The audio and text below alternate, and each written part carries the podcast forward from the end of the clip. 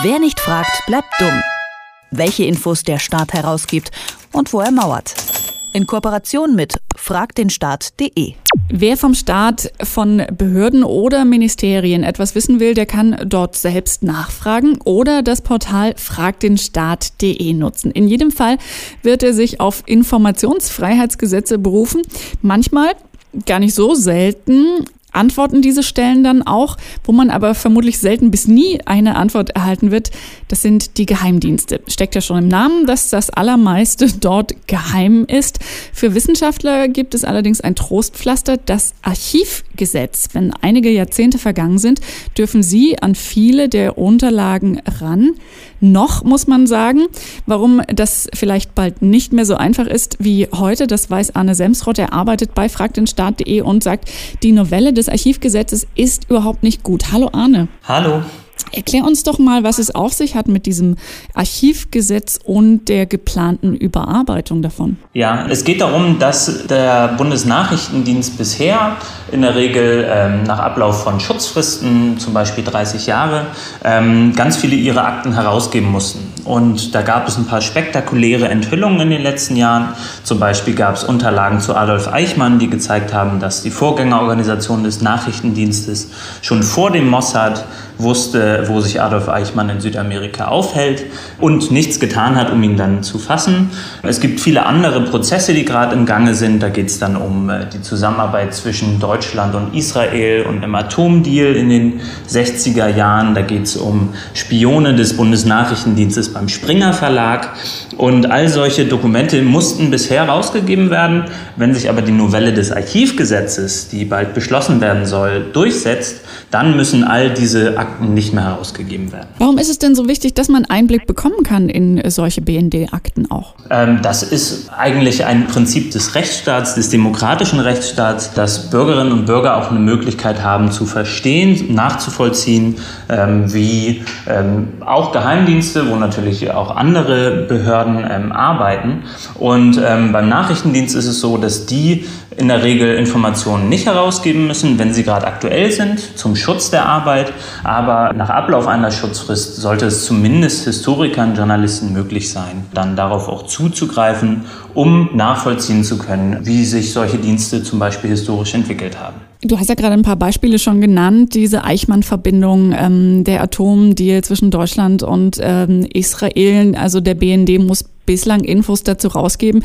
Nach der Novelle des Archivgesetzes müsste er das nicht mehr. Wie wird es denn begründet? Ähm, eine Begründung dafür gibt es eigentlich nicht, aber ähm, wir können in den letzten Jahren sehen, dass gerade in, in Reaktion auf den NSA-Skandal, also die Snowden-Enthüllung, es nicht darum geht, ähm, den BND weiter einzuschränken und ähm, zu sagen, die haben eindeutig viel zu viel gemacht, die haben die Grundrechte von Bürgern eingeschränkt, sondern im Gegenteil, es geht jetzt in der Politik vor allem darum, dem BND immer mehr Rechte einzuräumen. Also das neue BND-Gesetz zum Beispiel, das wird dem äh, Bundesnachrichtendienst Rechte geben, von denen die NSA nur träumen kann. Und ich glaube, in dem Zusammenhang muss man auch dieses neue Archivgesetz, zumindest diesen Abschnitt zum BND sehen. Ähm, es geht darum, dem BND so viele Rechte zuzugestehen, wie der BND selbst haben will. Was würde denn mit Akten passieren, die bisher frei zugänglich sind noch und die dann, ja, was passiert dann mit denen? Ja, also es gibt eine, eine weitere Passage in dem Gesetz, die ziemlich bedenklich ist. Bisher war es so, dass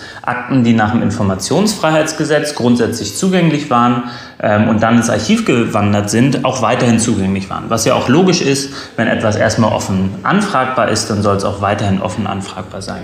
In der neuen Novelle ähm, steht allerdings drin, dass nur noch solche ähm, Akten weiterhin zugänglich sind, die auch ähm, vorher schon angefragt wurden. Das heißt ähm, natürlich, dass die meisten Akten bisher noch nicht angefragt wurden, nur grundsätzlich offen waren. Ähm, und dieser große Schatz an Akten, der bisher ähm, offen war, der würde nach der Novelle, wenn er ins Archiv wandert, erstmal 30 Jahre lang verschlossen bleiben. Also eine ziemlich seltsame Regelung, die das Archiv da vorsieht, ähm, die auf jeden Fall auch gekippt werden muss. Dann läuft ja zurzeit äh, interessanterweise auch noch eine Verfassungsbeschwerde, ähm, auch gegen das Bundesarchiv. Ähm, darin geht es um Unterlagen von ehemaligen Bundeskanzlern. Was ist denn da los in dem Zusammenhang? Ja, da geht es um die sogenannte Privatisierung von Akten. Ähm, grundsätzliches Problem, vor dem Archive stehen, vor den äh, Historiker, Journalisten stehen, ist, dass ähm, viele Bundeskanzler zum Beispiel die Akten, die sie im Laufe ihrer Amtszeit ähm, produzieren, nach Ablauf der Amtszeit dann mit nach Hause nehmen.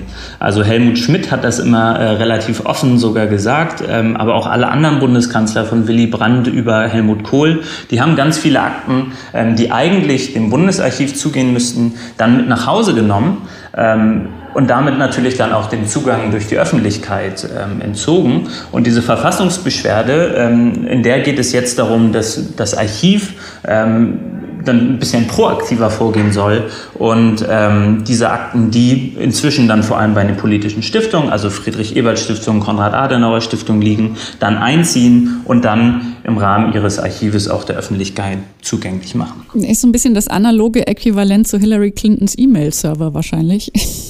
Ganz genau, ja.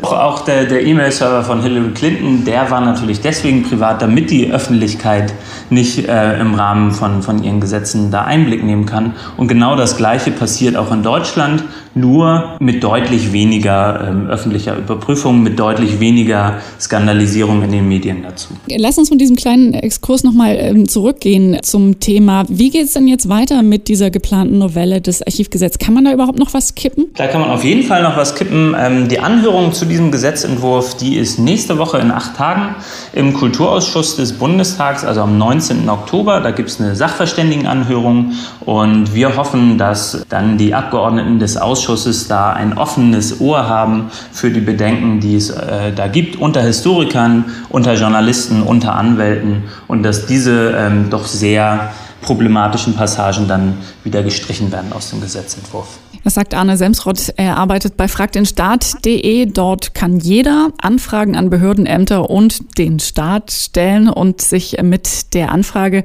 über dieses Portal ganz automatisch auch auf die entsprechenden Informationsfreiheitsgesetze beziehen. Das könnte aber schwerer werden in Teilen, wenn zum Beispiel eine Novelle des Bundesarchivgesetzes wie geplant kommt. Und ähm, Arne Semsrott, wie gesagt, hat uns ein bisschen den Hintergrund dazu erklärt. Vielen herzlichen Dank dafür. Dankeschön. Wer nicht fragt, bleibt dumm. Die Serie auf Detektor FM. Den Staat selbst was fragen? Ganz einfach. Auf fragdenstaat.de.